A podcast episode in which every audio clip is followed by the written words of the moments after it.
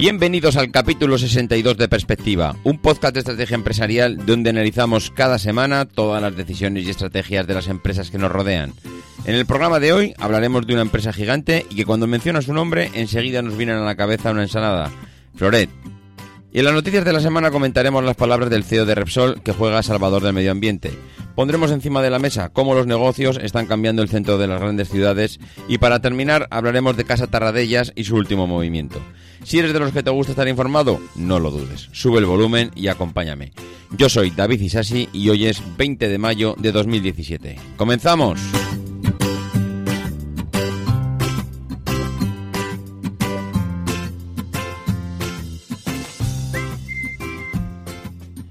Muy buenas, ¿cómo estamos? Pues una semanita más aquí, delante del micro, para intentar, mm, iba a decir resumir, yo creo que no es ni siquiera resumir, intentar sacar de entre todas las cientos de noticias, pues cuáles han sido, pues las más destacadas, las más interesantes, y que, y que bueno, pues que merece la pena igual al pararse para, para comentarlas. Yo supongo que todos estaréis, mm, vamos, con vuestros ordenadores ya totalmente recuperados, que todo el mundo no haya sufrido ningún problema con este ataque informático que, parece ser que, ha devastado algunas de las empresas de medio mundo y que tanto ha salido en las noticias. Aquí la verdad es que la empresa que más ha sonado ha sido Telefónica y hay algunos podcasts, entre ellos el de Decar, que hacen un buen resumen de todo lo que ha pasado y que os recomiendo escuchar por si estáis interesados en el tema. Y de hecho hizo uno especial, hizo un crossover con otros compañeros para, eh, bueno, de hecho, una duración de más de una hora para resumir un poco, pues, en qué situación se encontraba, eh, bueno, pues todo lo que había pasado referente a este, a este ataque a nivel global y, bueno, todo lo que significa a nivel de seguridad mundial. En cuanto a, a las noticias que aquí nos atañen, pues eh, ha habido muchas esta semana, pero yo destacaría principalmente eh, bueno, voy a, destacar estas tres porque eh, hay alguna más, lo que pasa que yo creo que realmente serían muy repetitivas volver a sacar algunas noticias que ya venimos hablando de ellas habitualmente y por no seguir repitiendo, pues vamos a vamos a traer alguna mm, un poquito diferente. Como por ejemplo esta de Repsol. Repsol nos dice nos dicen esta semana que quiere pues que aceleremos la renovación del parque automovilístico pues para hacer frente a la contaminación. Y esto, leído así, joder, unas ganas de abrazar al CEO de, Repsol y darle dos besos. Y oye, pues muchas gracias porque estás pensando en nosotros. Y yo no sé hasta qué punto mm, esta gente se piensa que somos idiotas, porque,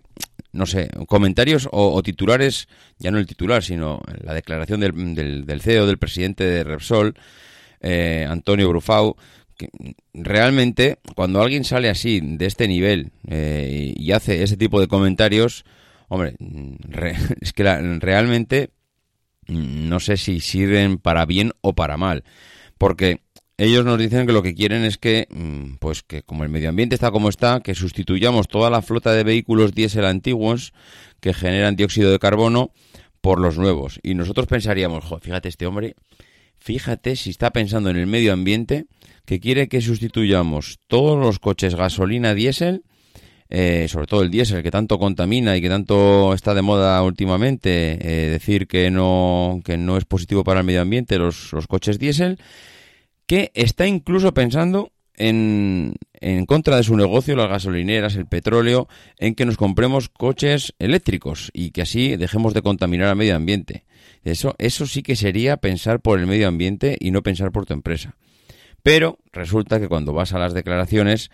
lo que está diciendo este hombre es que, hombre, evidentemente tenemos que pensar en esto, pero no para irnos al coche eléctrico. Que esto del coche eléctrico, ya lo dice él en las declaraciones,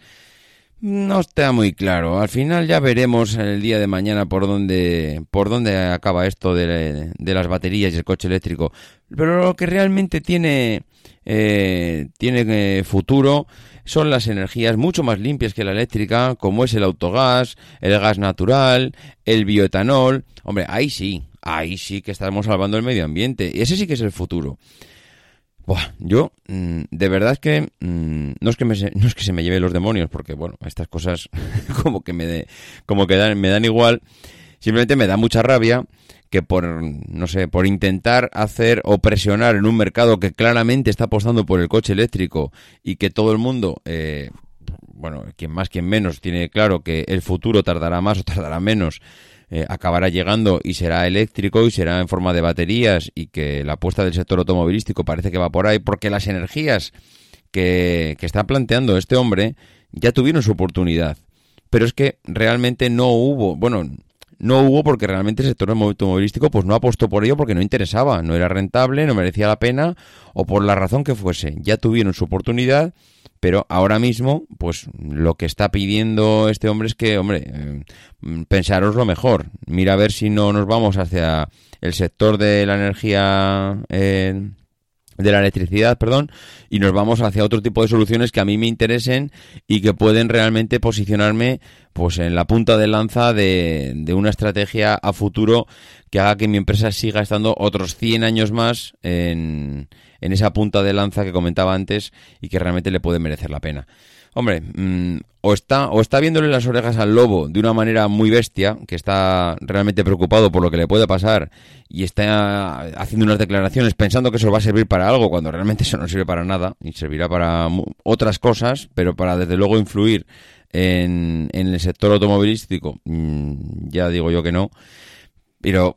no sé, eh, muy desesperados tienen que estar eh, a futuro con su negocio, con las perspectivas a medio y largo plazo para que salgan a hacer unas declaraciones que no tienen ni pies ni cabeza. Bueno, ellos saben, es un negocio, y, eh, ellos valoran si merece la pena o no hacer este tipo de declaraciones, pero lo que no pueden pretender es hacernos comulgar con ruedas de molino y hacernos pensar que, hombre, eh, que estas, esto que tenemos que hacer lo tenemos que hacer por el medio ambiente y él lo hace por el medio ambiente. Hombre, puede salir a decir tranquilamente que, mira, es que a nosotros como empresa vamos a apostar por este tipo de soluciones porque entendemos que es lo mejor para Repsol como empresa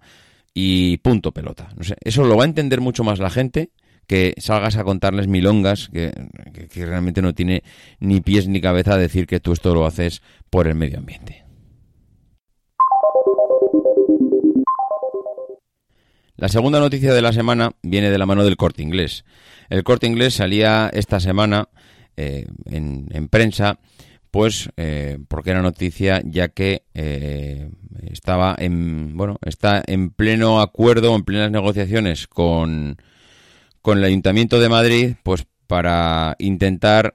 ampliar uno de sus uno de los locales que compró hace cosa de, de unos meses para intentar poner el centro comercial más grande, bueno, no el centro comercial, perdón, el corte inglés más grande de, bueno, de los que ahora mismo tiene distribuidos pues por toda España. Eh, parece ser que el acuerdo que van a llegar con, con el Ayuntamiento de Madrid está al caer, eh, aunque se está filtrando ya por todos los medios, que, bueno, que es ya prácticamente una realidad. Y al final lo que estamos viendo es que las grandes ciudades están convirtiéndose en, en pequeños, bueno, grandes almacenes eh, encubiertos dentro de una tienda. Todo indica, todo indica, aunque no he conseguido evidencias de ello, es que el corte inglés quiere repetir el mismo movimiento que hizo Zara hace prácticamente un mes, y es comprar una grandísima superficie en el centro de la ciudad para abrir parte de ella a tienda y parte de ella dedicarla al, al negocio online.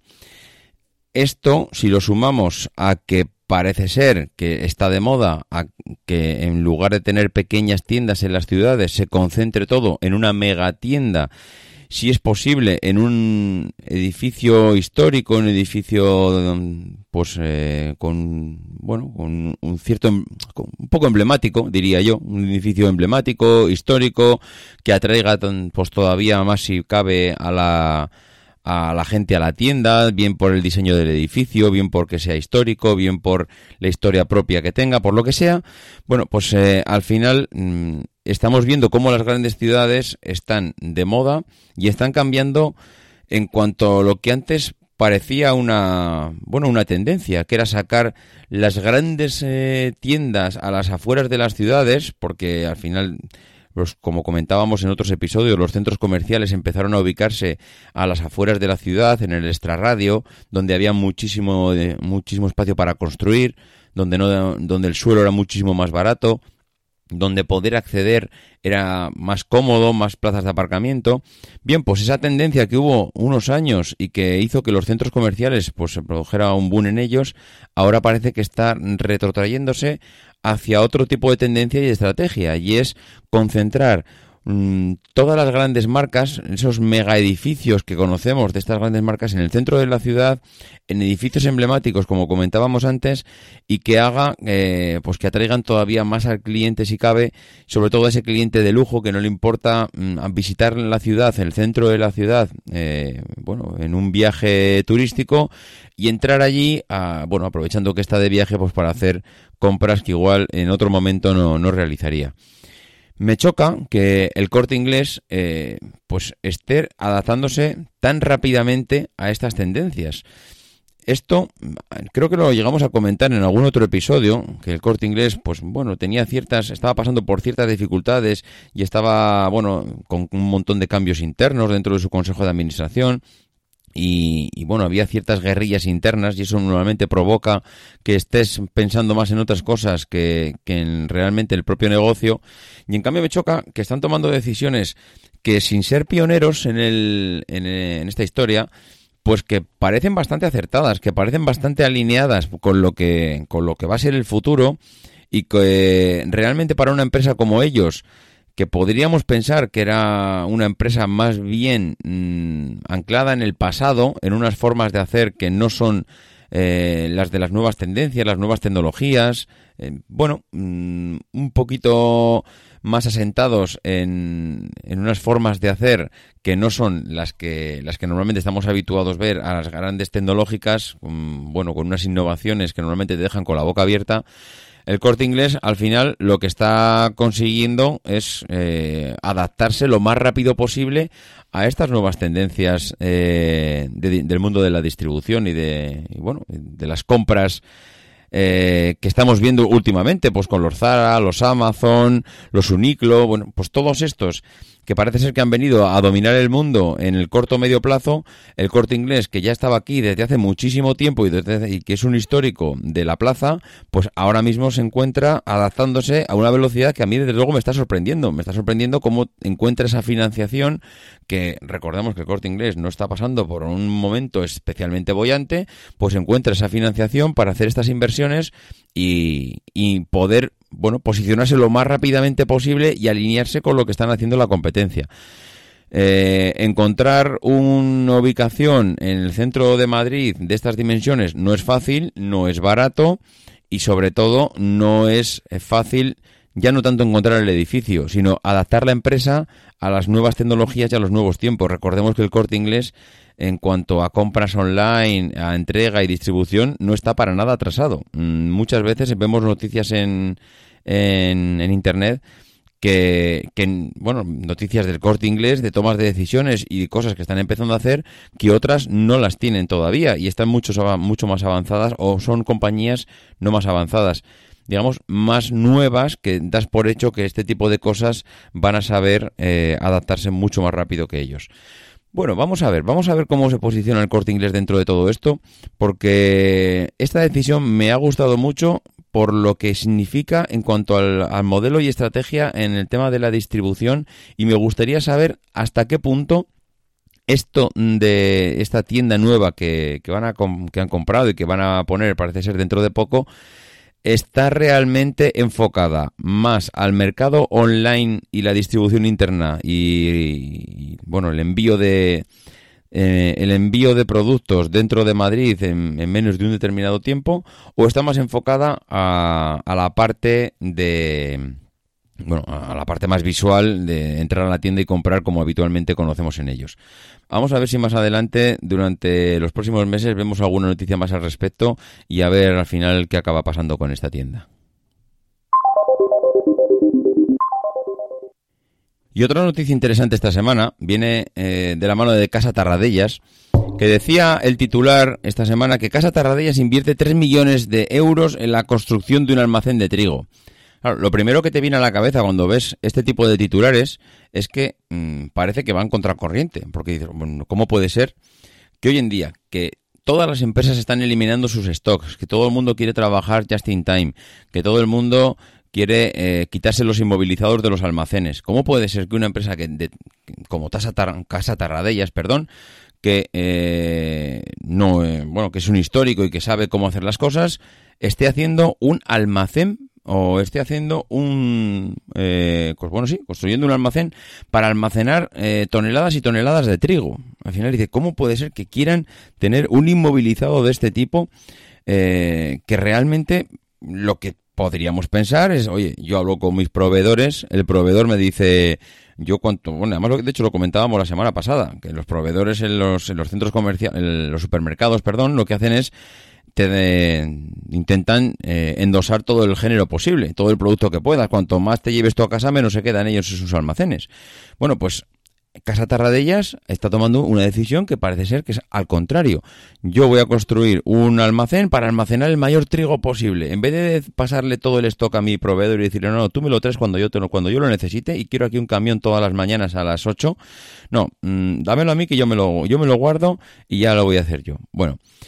esto el único análisis posible viene si, si entiendes qué es el producto como, como el trigo. El trigo es un commodity y un commodity, para el que no esté muy acostumbrado al término, eh, dice la definición, es que se denomina commodity a todo bien que es producido en masa por el hombre o incluso del cual existen enormes cantidades disponibles en la naturaleza que tiene un valor unidad muy bajo eh, y que tiene un, bueno que tiene un valor eh, prácticamente iba a decir despreciable es decir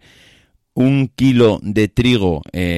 a una empresa como Casa Tarradellas le cuesta céntimos pero céntimos, céntimos o, bueno, o décimas de céntimos de, euro. Al final son productos que tienen un, valor en el mercado ínfimo y que realmente sufren muy poquita variación. ¿Qué pasa con, el, con la cotización del trigo? Si vas a Google y metes cotización del, del trigo, verás que mm, en los últimos meses ha tenido una variación brutal, pero brutal. No es nada normal ver que la variación del trigo esté, esté em, pues en la cotización que tiene, que, tiene actualmente, ¿no? Entonces, claro, una empresa como Casa Tarradellas, cuyo mm, producto base puede ser el trigo para elaborar harinas, eh, parece inteligente pensar que si yo compro el trigo a su precio más bajo en el mercado y lo y compro mm, a toneladas, toneladas y toneladas de trigo, lo que estoy asegurándome es que si yo conozco cómo fluctúa, la cotización del trigo en el mercado y lo compro cuando está de bajada y lo compro en su época baja, me hago, me lleno todos los almacenes de trigo, lo mantengo ahí y entonces lo que hago es que cuando vuelve a subir debido a la demanda, yo en vez de tirar de lo que tiene el mercado en ese momento, tiro del stock de mis almacenes. Y entonces lo que hago es me surto de ahí que es un trigo comprado a un precio bajísimo. Esto puede tener sentido. Es verdad que el, que el trigo es un commodity, pero también es verdad que si es un producto fundamental para tu empresa, lo normal es que lo tengas guardado y que lo tengas comprado cuando estaba precisamente a un precio bajísimo. Mm, podríamos pensar, ¿y cómo sabes cuándo va a estar en el precio más bajo? Hombre, nosotros no lo sabemos, pero yo sí, porque es un negocio, sabe cómo fluctúa el mercado, sabe qué es lo que lo hace variar. Si lo hace variar, eh, que haya una guerra en India, si lo hace variar, que haya este año un clima más frío, si lo hace variar, pues que haya competidores que estén comprando y hay una demanda mayor. Ellos ya conocen cuando esto va para arriba o va para abajo. Entonces, estocarse de un producto a un, a un precio tan bajo, pues parece inteligente y parece una estrategia que aunque de primera sorprenda porque estás estocando un producto que es algo mm, que va en contra, como comentábamos al principio, de lo que, bueno, de las tendencias actualmente de productividad de, las empresas, pues a ellos está claro que les, les viene bien estocar eso porque realmente consiguen mantener eh, la elaboración de los de, bueno, de su producto con unos costes lo más bajísimos posible. Y de empresa de la semana, esta semana hemos elegido a Floret. Floret, que es de estas empresas que no, no hacen ruido, no salen en noticias por cosas raras, no hacen grandes declaraciones, pero mm, cuando de repente un día surge una noticia, te paras a mirar un poco la empresa y te das cuenta del volumen y lo realmente importante que son, realmente te sorprendes porque no, no, vamos, ni siquiera soñabas que hubiera una empresa de estas características que fuera española, que, que tuviera esos niveles de facturación que tiene y que encima hiciera las cosas tan bien. Floret es un grupo eh, de navarros que en 1989, con una importante experiencia en el tema agrícola, deciden unirse y crean la primera española, eh, primera empresa española del sector de cuarta gama, que es Vega Mayor. En 1998 ya han pasado um, pues casi 10 años desde, desde la creación de la empresa y al amparo de Vega Mayor se crea la empresa Pentaflón Hortícola, que es destinada que está destinada al cultivo y aprovisionamiento de materias primas vegetales. En el 2001 Vega Mayor cambia el nombre y se llama Floret. Ahí es donde se produce casi con el casi con el, con el cambio de siglo, con el inicio de, del 2000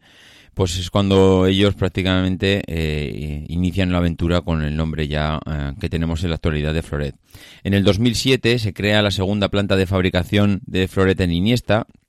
en Cuenca. En 2009 se adquiere la sociedad Tallo Verde, en, Toledo, que actualmente pues eh, constituyen lo que es Floret La Mancha. En enero del 2011 comienzan las actividades de fabricación en Canarias y en abril del 2013 se incorpora a Sogesol, que está situada en Murcia y que se denomina Floret Murcia. Bueno, pues eh, ya veis, dos empresarios navarros eh, relacionados con la agricultura que se lanzan a crear una compañía dedicada a las ensaladas embolsadas, porque básicamente la empresa lo que hace son ensaladas embolsadas y nadie alcanzaba a, pensar lo que iba a suceder con este producto pues cuando, cuando han ido pasados los años. Yo creo que ni ellos mismos soñaban que se iban a encontrar en esta situación. La empresa conserva la, sede en Navarra y tiene seis centros de producción que están esparcidos de forma estratégica. No penséis que han ido poniendo donde era más barato colocar el suelo, no. Es algo muy importante para ellos la ubicación de estas eh, de estas fábricas porque al final les garantiza mm, que van a tener producto todo el año. Si tú pones una planta industrial en Bilbao, pues es posible que durante un periodo del año puedas cultivar ensaladas pero es muy muy posible y vamos, es seguro que va a haber otra parte del año que por el frío pues no vas a poder cultivar este producto. ¿Qué hicieron ellos sabiendo que para ellos el que su producto sea fresco es súper importante? Bueno, pues vamos a montar las empresas a lo largo de toda la geografía peninsular de tal manera que nos aseguremos que por el clima de estas empresas, o sea, de estas situaciones, perdón, eh, tengamos el producto que nosotros necesitamos para que no pueda, para, para que no parar, vamos, prácticamente para estar todo el año activos. Bueno, pues eh, eh, Floret cada día recolecta la materia prima y casi al instante la enfría para trasladarla mm, hasta la fábrica en un camión congelador sin permitir que la temperatura pues supere los 4 grados centígrados. Una vez que llega el producto a la planta, lo único que tienen que hacer ya es cortarla, lavarla, secarla y embolsarla. Y ese es prácticamente eh, pues el proceso de fabricación de, del producto. Sí que es cierto que tiene, eh, bueno, entraremos un poquito más detalle más adelante y que es importante recalcar que el proceso de fabricación se efectúa siempre por debajo de 4 grados porque ellos han demostrado que a partir de, ese, de esa temperatura, con temperaturas más altas, ya el producto ya no se conserva fresco, ¿no? Bueno, pues eh, ellos prácticamente tienen eh, como único producto la lechuga, pero también es verdad que descubrieron y en eso fueron pioneros los brotes de los brotes de estos productos, los brotes de verduras. Hasta ahora nadie se había metido en ese tipo de negocio y ellos pues lo, lo hicieron de esa manera. Ellos tienen un 70% eh, de su producto destinado al mundo de la distribución, que pueden ser todos los supermercados, y tienen un 30% restante que eh, lo tienen enfocado al mundo de la restauración, con lo cual ya hicieron una primera diversificación de su producto. En vez de dedicarlo todo, todo, a los supermercados, no, vamos a hacer parte de distribución y parte restauración. Con lo cual, ya empiezas a eliminar riesgos en cuanto a posibles, eh, bueno, posibles acciones que puedan suceder en tus clientes. Ya el riesgo empieza a minimizarse. Bueno, por otro lado, como hemos comentado, el producto también este, está diversificado, porque sus cultivos se dividen en dos tipos, las ensaladas adultas, las lechugas, las escarolas, verduras y los brotes tiernos, como comentábamos antes. Una variedad que, pues, que introdujeron ellos en España que hasta ahora no estaba explotada, ¿no? Las ensaladas adultas eh, las plantan al aire libre y los, los brotes, en cambio, los cultivan en invernaderos. Los brotes tiernos, ellos dicen que son mucho más delicados, que, bueno, que es la esencia de la planta y que, bueno, pues poco a poco han ido, aprendiendo del, bueno, del producto, pues porque al final cuando te metes en un negocio nuevo porque piensas diversificar y ampliar tu, tu catálogo, pues eh, claro, no, siempre conoces tanto como, como conoces de tu producto anterior, pero ellos ya dicen que en 10 años han aprendido muchísimo del negocio de los brotes y que ahora mismo hay pocas empresas en el mundo que les puedan hacer competencia. Bueno, pues eh, aparte de diversificar en el producto y aparte de diversificar en el, en el cliente, también digamos que subdiversificaron, digamos, el segmento de las ensaladas, porque ampliaron, en vez de ofrecer una sola ensalada, como ofrecían inicialmente, a día de hoy ofrecen 12 recetas de ensalada diferentes. Es decir, que, tienes dónde elegir y es prácticamente imposible que si vas a buscar un producto de ellos no encuentres algo que se adecue a tu forma de, consumir la ensalada, ¿no? Bueno, pues eh, como comentábamos antes, eh, para ellos es muy importante el tema del cultivo y, que el producto sea fresco. Recuerdo que la semana pasada, cuando hablábamos de, la falleda,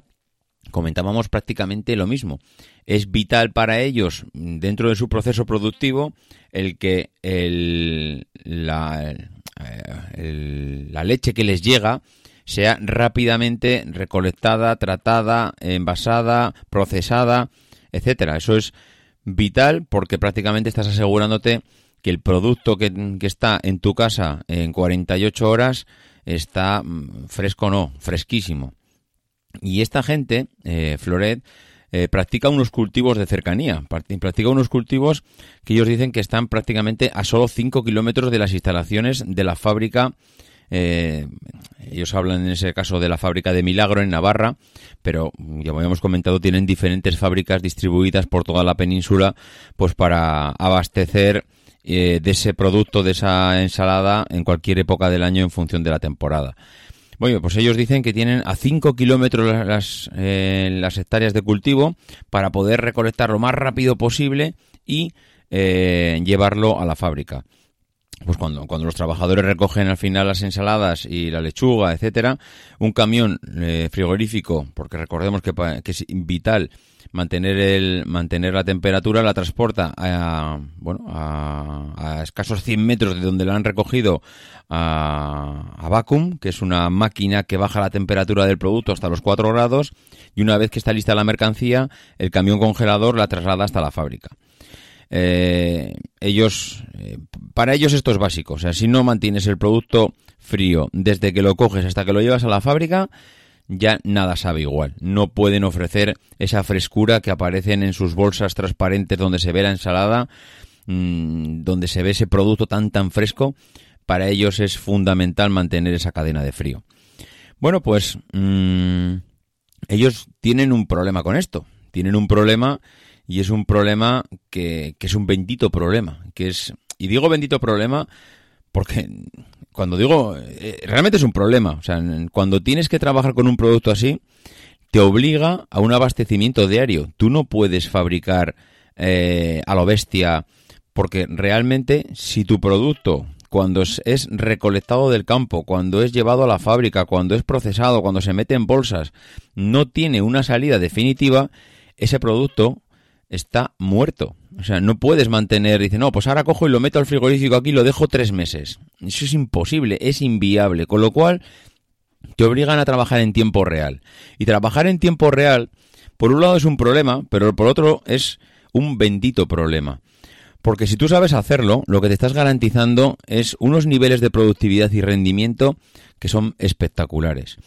Y eso es verdad que es difícil, porque al final eh, te obliga a un abastecimiento diario, por lo tanto tienen que, tienes que mantener la cadena de fabricación activa constantemente, no te puedes permitir el lujo de parar y volver a arrancar. Trabajas bajo un flujo y una fabricación muy tensa, al final tienes que reducir los stocks al límite, te obliga a que el, trabajo y el recorrido del producto a través de toda la fábrica sea on time, es que es, es una tensión continuamente en la fábrica en el que todo el mundo no puede fallar, no puede haber problemas porque el proceso no para. Entonces, ellos trabajan mm, bajo estimaciones de lo que van a necesitar, es decir, recogen pedidos de todos sus clientes y a medida que van recogiendo pedidos, ellos saben la cartera de contratación que tienen y en base a esa cartera de contratación que tienen, empiezan a fabricar. Esto es mm, la mejor de las fabricaciones, porque al final eh, no tienes ni un solo stock en tu almacén. Todo lo que sale de tu fábrica va directamente al cliente final. Con lo cual, costes de almacenamiento, cero. Costes de stock intermedios, cero. Costes de pérdidas eh, por cualquier problema que pueda, cero. O sea, te obliga realmente a una fabricación muy tensa, porque claro, es que vives en una tensión continua de que nada puede fallar no tienes stocks, por lo cual no puedes decir, pues mira, hoy me ha fallado una máquina eh, o, me, ha fallado un proceso, no pasa nada, tiro del stock que tengo aquí, que el camión salga y, y aquí no ha pasado nada. No, no, eso es inviable en un proceso de fabricación como este. Tienes que garantizar que todo funcione y si algo no funciona tienes que solucionarlo ya. El proceso no para y tienes que recuperar el tiempo perdido. Bueno, esto realmente a mí me encantan este tipo de fábricas porque te obliga a una exigencia industrial mm, brutal, te obliga a estar con los ojos abiertos eh, pues bueno, las 24 horas del día porque normalmente suele haber turnos, tres turnos de fabricación o cuatro si empiezas a meter fines de semana, rotaciones y demás. Y entonces, claro, la tensión que te, que te produce todo este tipo de fabricación pues mm, te obliga a, mantener unos niveles de perfeccionamiento de los procesos que al final es donde está la ganancia de todo esto. Bueno, ellos establecen que, que una de las máximas de la empresa es la innovación. En el 2014 destinaron una partida de 2 millones de euros para la, previsión y, bueno, y tienen previsto invertir otros 2 millones en, próximos años. Eh, no próximos años, sino anualmente invertir 2 millones de euros al año. Ellos tienen un equipo de ocho investigadores dedicados a buscar nuevos productos, nuevas categorías, nuevos mercados y, de hecho, ellos remarcan que el 33% de la facturación de Floret proviene del lanzamiento de nuevas variedades pues para, para estudiar el mercado y, y, porque todo al final sabemos que el cliente se cansa de un determinado producto y cuando se cansa de un determinado producto lo mejor es que eh, abandone tu producto, pero que lo haga por otro que, que también sea tuyo. Lo mejor es la canibalización de tus productos por ti mismo, porque al final tarde o temprano todo el mundo sabe que tus productos acabarán cansando y tus clientes se acabarán yendo a otros. Lo que tienes que conseguir es que antes de que se vayan a otros, ofrecerles algo nuevo para que sigan estando contigo y no se marchen con la competencia. Bueno, pues esta ha sido la empresa de la semana creo que mm, es realmente curioso como una de las empresas que prácticamente pues todos vemos en los supermercados todos los días sea de las más importantes posiblemente del país a nivel de facturación, a nivel de procesos productivos, etcétera. Bueno, pues hasta aquí hemos llegado. Eh, esta semana, como ya comenté la semana pasada, teníamos eh, ese sorteo de las personas que iban a que querían participar, que habían hecho alguna reseña en iTunes y querían participar en el sorteo de los auriculares de conducción ósea que tengo disponibles para sortear. Y bueno, pues a través del grupo de Telegram han sido 30 personas las que se han interesado y lo que haremos es cada uno ya tiene un número asignado que además he publicado ya en el grupo de Telegram y en el sorteo de la lotería del jueves pues cogeremos los dos últimos números que, han salido y, bueno, y, esas, y esa, ese número darán quién ha sido el, el afortunado que se lleva los, los auriculares. Y por lo demás, pues como todas las semanas, dar las gracias, porque esta semana ha habido una cantidad de reseñas, el efecto de los auriculares al final pues se ha notado muchísimo y ha habido pues una cantidad de reseñas espectacular. En concreto, a Wade Dorsban, a Idars.as, a Pep, a Rob Don B, a Enrique Alario, Paperceo, UXVIVY, madre mía, qué nombre, Carlos, Carlos Baguada, Edmizo, Subdebut, eh, Agustín S. Castro y a, y 1. Pues muchísimas gracias. Ya vamos, bueno, por las 322 reseñas en iTunes. Prometo hacer otro sorteo cuando lleguemos a las 400, así que bueno, pues animaros a hacer reseñas que la verdad es que son bastante motivadoras. Y nada más, que los que queráis poneros en contacto conmigo, Ya sabéis cuál es el, eh, la manera, davidisasi.mac.com, uh, por Twitter arroba maxatine y en el grupo de Telegram también os podéis encontrar que estamos allí unos cuantos. Que nada más, que nos vemos la semana que viene y que no dejéis de intentar ser uno de esos locos que hace lo imposible por cambiar el mundo.